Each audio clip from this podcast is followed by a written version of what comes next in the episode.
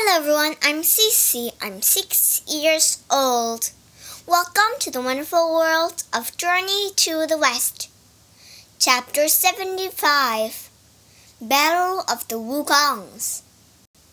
The two Wukongs stared at Curious Ear. I'm the real Wukong, shouted one of the Wukongs. Right? No, it's me, shouted the other monkey. I know which one of you is the fake Sun Wukong, said Curious Ear. But I won't say who it is. The fake Sun Wukong has all the same powers as the real one. If I point him out, he'll be angry.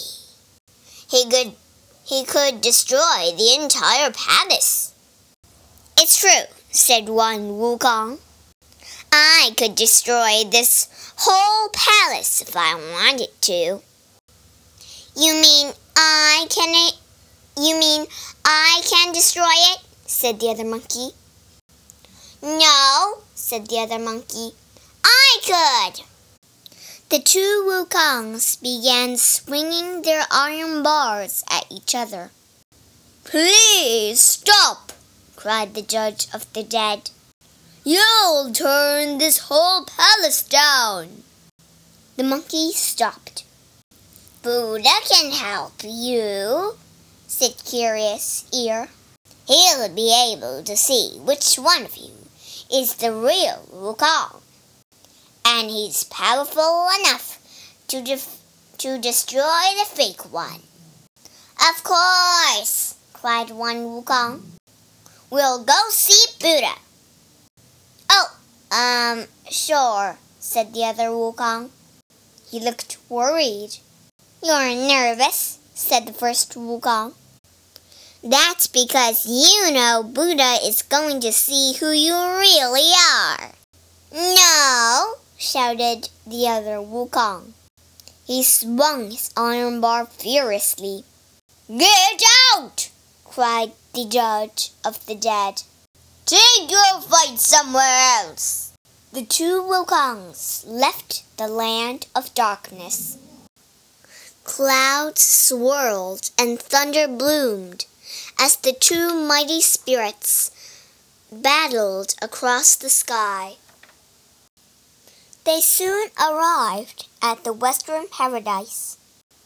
A guard rushed out from the Thunderclap Monastery. Stop fighting immediately, he called up to them. Tell me who you are. The two Wukongs landed in front of the guard. The guard looked surprised. Wukong, he said. There are two of you. Yes, said one of the Wukongs. I must speak with Buddha right away. The other Wukong scratched his head. If Buddha's busy, we can just come back another time. The first Wukong shot a look at the other. No, we can't. You may enter, said the god. But you must behave yourselves well inside. As the first Wukong started to enter the monastery, the other one backed away. You are coming with me, said the first Wukong. He grabbed the other monkey by the arm and dragged him into the monastery. In front of Buddha, the first Wukong bowed. The other monkey hesitated for a moment and then bowed also. Greetings, Buddha, said the first Wukong. I must ask for your help. I know why you're here, Wukong, said Buddha. He looked at the other monkey. And I know that you are a fake. The other Wukong gasped and then vanished. Buddha held a bowl up in the air and then placed it upside down on a table. I've dropped the fake Wukong under this bowl, said Buddha. When Buddha lifted the bowl, a tiny monkey spirit lay on the table. Wukong leaned closer to see. He was a monkey who became an evil spirit, said Buddha. He wanted to be you because you are so powerful. Wukong laughed. Many spirits want to be me. The monkey thanked Buddha and then flew back to Mount Polaka. Guan Yin decided it was time for Wukong to rejoin his companions on the journey. She and the monkeys found the Tang monk and the others on the road to the west.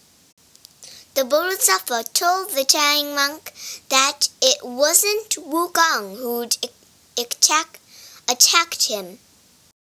You must keep Wukong with you, explained Guan Yin. Yes, Bodhisattva, said the Tang monk, bowing. Thank you, Bodhisattva, said Wukong. I'll make sure the Tang monk reaches the Western Paradise.